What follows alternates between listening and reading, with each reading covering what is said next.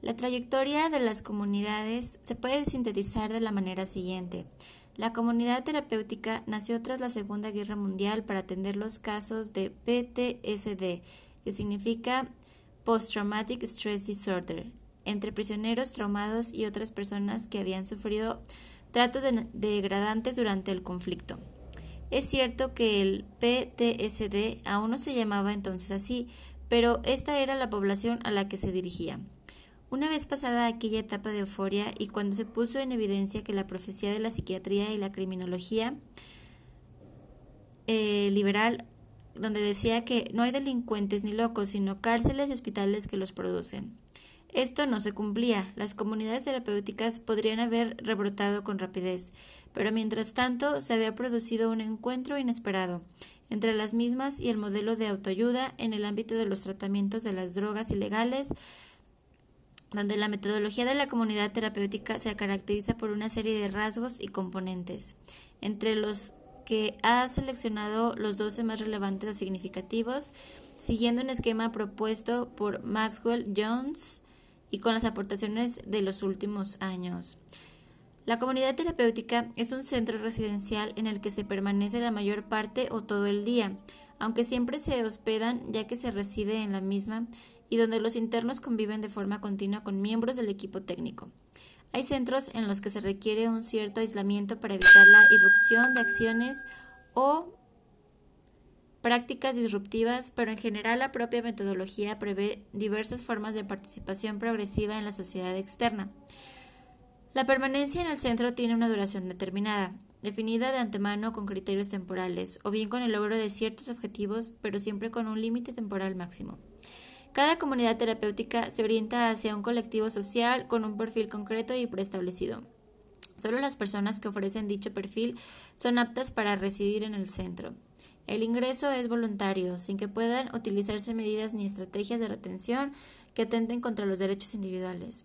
Este rasgo presenta algunas dificultades cuando los residentes están en el dispositivo como consecuencia de una obligación o un emplazamiento judicial, como es el caso de los menores procedentes de la justicia, de menores, los tratamientos judiciales alternativos en el caso de drogas o los tratamientos obligatorios para enfermedades mentales.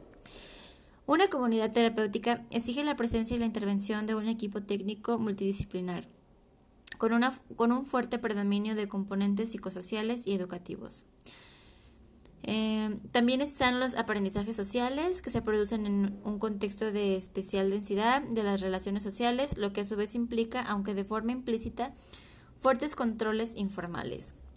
Los procedimientos tradicionales para gestionar la complejidad tienen que ver con prácticas como los historiales comunes e integrados de todos y cada uno de los residentes, las reuniones especializadas o generales del equipo técnico para seguir la evaluación de los casos y tomar decisiones, la existencia de diarios de acontecimientos, de declaración y consulta obligatoria, la información cruzada entre los profesionales y la existencia de organismos claros, en los cuales las responsabilidades están bien definidas.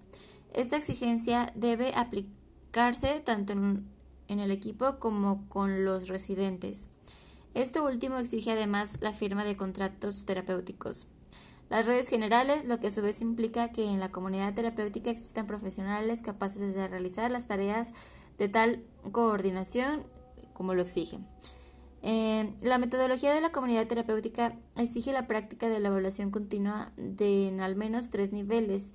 La número uno, que es la evaluación de los casos individuales por parte del equipo técnico. La dos, la evaluación de los procesos, procedimientos y resultados grupales por parte de este equipo técnico y si es posible con supervisores externos. La tres es la evaluación de los resultados, si es posible con estudios de seguimiento para producir conocimiento e incorporar a la comunidad terapéutica en el ámbito de la producción científica. Con esto concluimos que la comunidad terapéutica se ofrece a personas con diferentes tipos de problemas para diversos perfiles que, en general, presentan una combinación especialmente letal de problemas sanitarios, sociales, psicológicos y morales.